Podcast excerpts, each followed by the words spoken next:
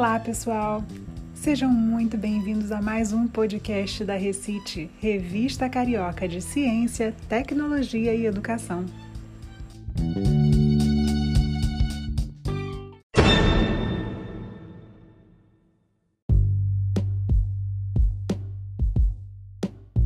Olá, eu sou a professora Verônica Eloy e vou trazer aqui para vocês pequenos trechos da edição especial da Recite. A edição especial da Recite traz relatos de experiências docentes na pandemia. Com isso, queremos pensar juntos e juntas os desafios e oportunidades trazidas pelas novas tecnologias digitais. Recebemos vários relatos de professores de todo o Brasil e até do exterior, contando suas vivências nesses tempos tão extraordinários.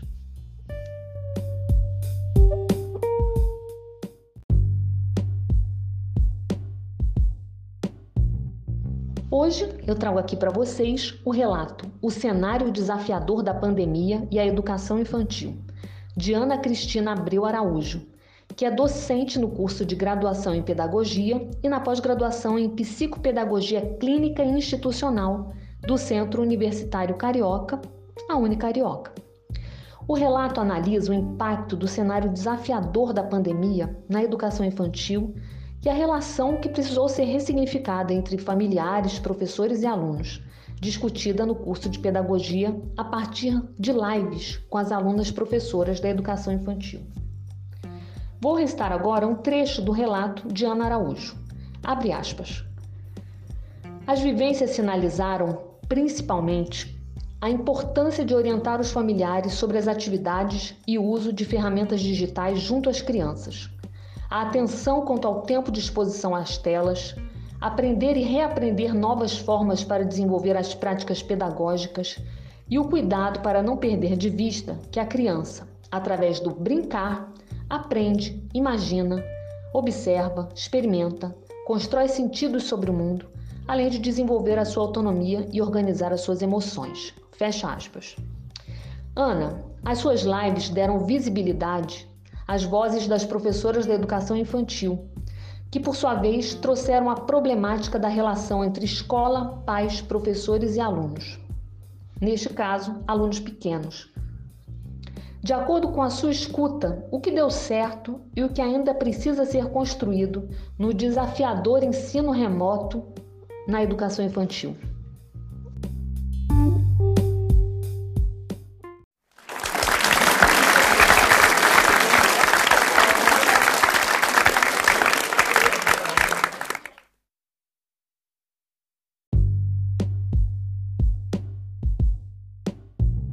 Olá, eu agradeço a oportunidade em participar da primeira temporada do podcast da revista Recite, com o tema sobre o impacto da pandemia na educação infantil.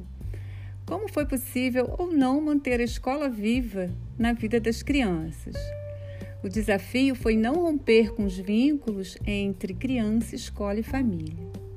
A suspensão das aulas presenciais na educação infantil trouxe à tona uma situação sem precedentes, essa nova configuração da nossa rotina a partir do isolamento social. Então, a casa passa a ser um ambiente de convivência para realizarmos todas as nossas atividades.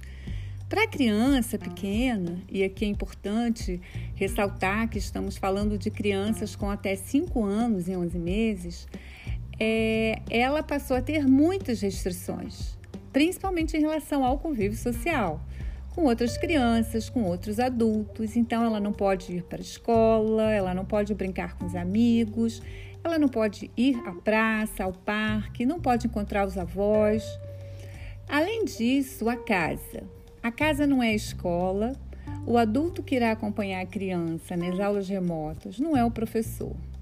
E os professores?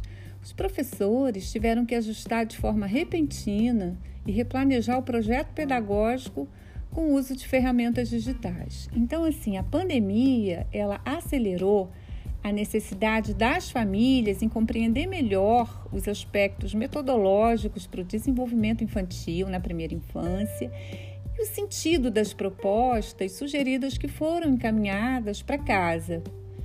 As crianças da educação infantil, elas precisam observar, criar hipóteses, narrativas, em contextos de aprendizagem que elas possam o quê? Que elas possam tocar, sentir, explorar o que está à sua volta, para a compreensão de si mesma e do mundo. E principalmente tudo isso por meio das relações.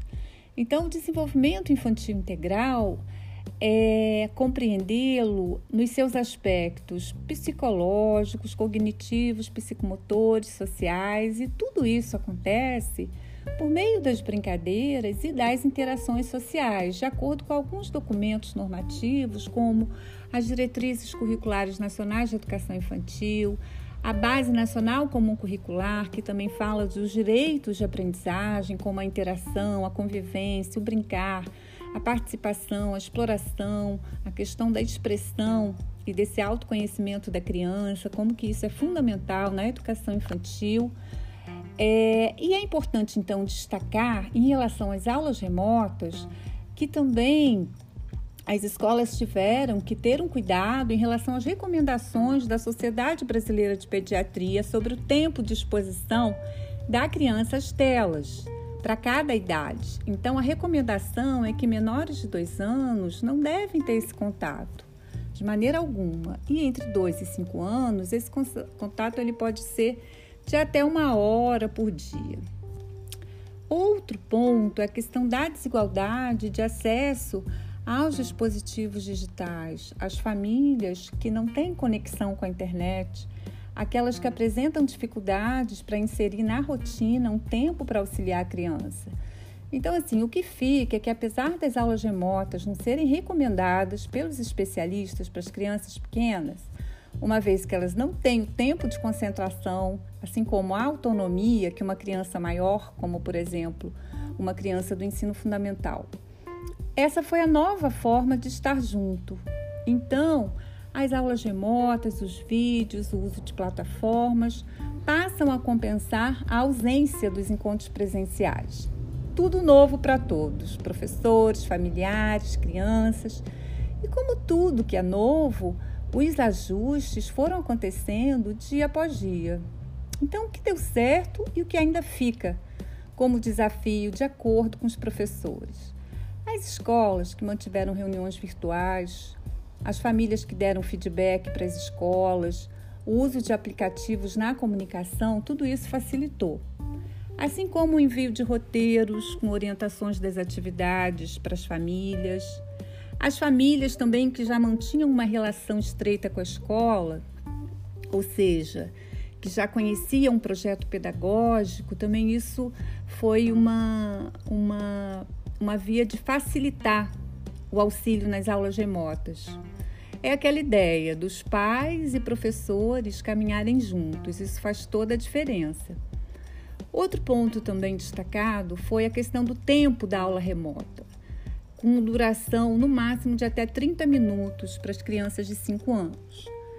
E também quando essas atividades online, elas tinham como foco as experiências, as brincadeiras, a literatura, a arte, a música, o movimento, as múltiplas linguagens, a fotografia, o audiovisual. Então, essas atividades e propostas que também é, tinham como dinâmica as interações entre as crianças e o uso de materiais não estruturados, como objetos da casa, isso tudo também é, ajudou. Além dos vídeos que foram produzidos pelos professores, porque eles também colaboraram na conexão entre os pais e os professores. Então, alguns professores perceberam que ainda persiste uma visão assistencialista em muitas famílias, que é aquela ideia: você fica com meu filho enquanto eu trabalho. Além disso, também a visão transmissiva do conhecimento. Então, alguns pais ainda valorizam o uso de apostilas, atividades com folhinhas, que muitas vezes uh, são atividades sem sentido. E é, tudo isso sinaliza a necessidade de ampliar esse debate sobre o papel da educação infantil na vida da criança. Uh, outra, outro ponto também foi que algumas crianças se recusavam a fazer alguns tipos de atividades, uh, tinham uma dificuldade de manter a concentração, principalmente com atividades uh, sem sentido para copiar, cobrir linhas. Para a retomada das escolas, já em curso, isso já vem acontecendo, os desafios que persistem são principalmente atenção aos funcionários e professores que estão ali na, nas interações com as crianças, nessa linha de frente, né? Então, rever a formação continuada, a clareza nos protocolos de segurança, como a frequência da higienização, como manter as crianças distanciadas e essa relação do professor com a criança, o acolhimento, a afetividade, a alegria dos encontros, considerando as medidas sanitárias e as ações pedagógicas, a relação da família sobre o uso das ferramentas digitais.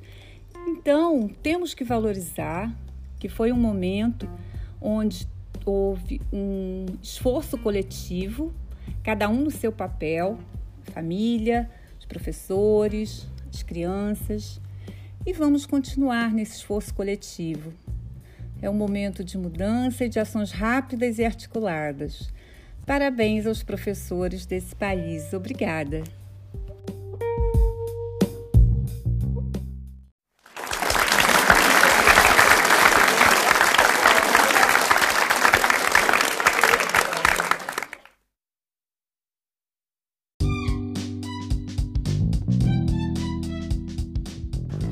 O relato completo encontra-se no site da Recite. Muito obrigada a todos pela atenção.